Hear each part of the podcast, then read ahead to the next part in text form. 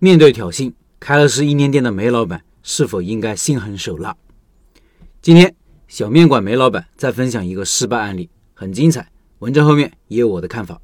他说：“今天来说说我店隔壁的一家店，在我们这条街三百米范围内有四家面馆、两家米粉店、一家包子店和一家快餐店。去年年底，我家隔壁的这家快餐店因为房租到期搬走了，后来来了一家米粉店。这个老板以前在云南是开过桥米线店的，现在准备回家发展，可能也是看到我生意比较好，所以开在了我旁边，主要做过桥米线。首先，他的这种开店思路是正确的。”借助我的流量做差异化产品，而且产品跟我形成互补。不过生意却一直不怎么好，做了两个月就换了品类，是怎么回事呢？当他把这个店招做上去以后，我就知道他应该做不长久。为什么呢？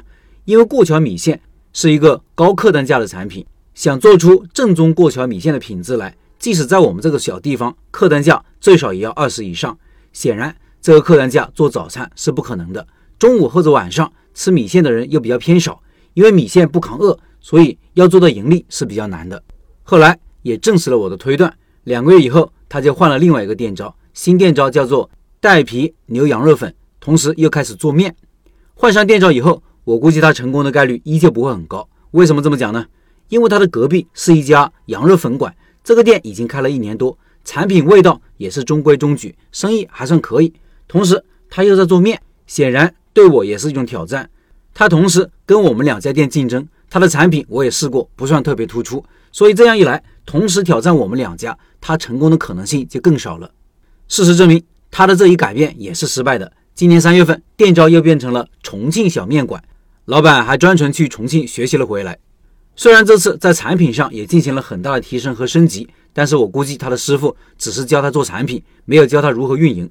回来后，针对我的意图就更加明显。产品上虽然比以前更有竞争力，但是跟我的产品相比，它还是处在明显的劣势地位。老板同时低估了我的产品，我的产品对我的顾客有很高的粘性，我的顾客是不能轻易抢走的。事实证明也是如此。虽然他重新开业已经有一个多月，但是对我的影响几乎没有。我大概总结了一下这个店，我们这条街米粉店和面馆竞争也是比较大，想在这条街生存，产品肯定要差异化。那么他之前做过桥米线这种思路是对的，但是不应该选择过桥米线这种高客单价的产品，他也可以选一个我们这条街没有的产品。第二次他选做牛羊肉粉，虽然产品大众化，客单价也下来了，但是他不应该选择跟隔壁做一样的东西。即使选择要做隔壁一样的米粉，那么他应该把羊肉粉或者牛肉粉其中一个产品做到极致才行，最少要比隔壁的羊肉粉味道要强很多才可以。第三次选择做面，显然是一个更为不明智的选择，因为我的综合实力要比他强很多。即使要选择做面，也不要跟我的品类重复。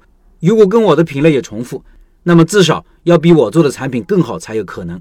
在第二次、第三次换品类之后，只是简简单单的换了一个门头而已，也没有进行重新的开业活动，也没有用其他的手段让顾客再次来尝试。这样的操作反而让顾客更加不信任。现在目前这家店应该是处于一种不亏的状态。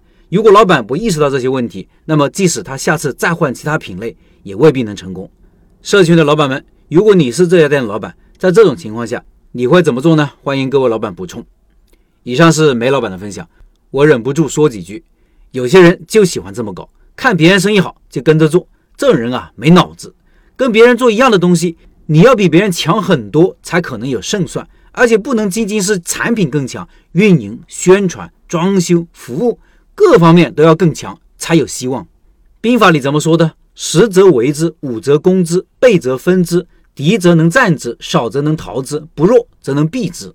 啥意思？大概意思就是实力强很多才能打，打还要分成不同的战法，多十倍可以围着打，因为人多呀。如果只是多一倍，就不能围攻了，而是要把敌人分开，各个击破。如果你还不如别人，就要避免战争。如果自己明显处于劣势，赶紧逃。文中的老板面对一个开了十一年而且生意很好的小面馆，自己也做起了小面，正面刚，这不是找死吗？面对直接的挑衅，如果梅老板来一波猛烈的攻势，他就会很惨；如果梅老板心狠手辣，啥也不做，就看着他慢慢死，那就麻烦了。另外，五月份的拜师学艺项目就是小面，师傅就是梅老板，十一年面馆老板教你核心技术哦。拜师学艺的直播时间是五月二十八号晚上八点。感兴趣老板进入直播交流群，音频下方有二维码，扫码进入。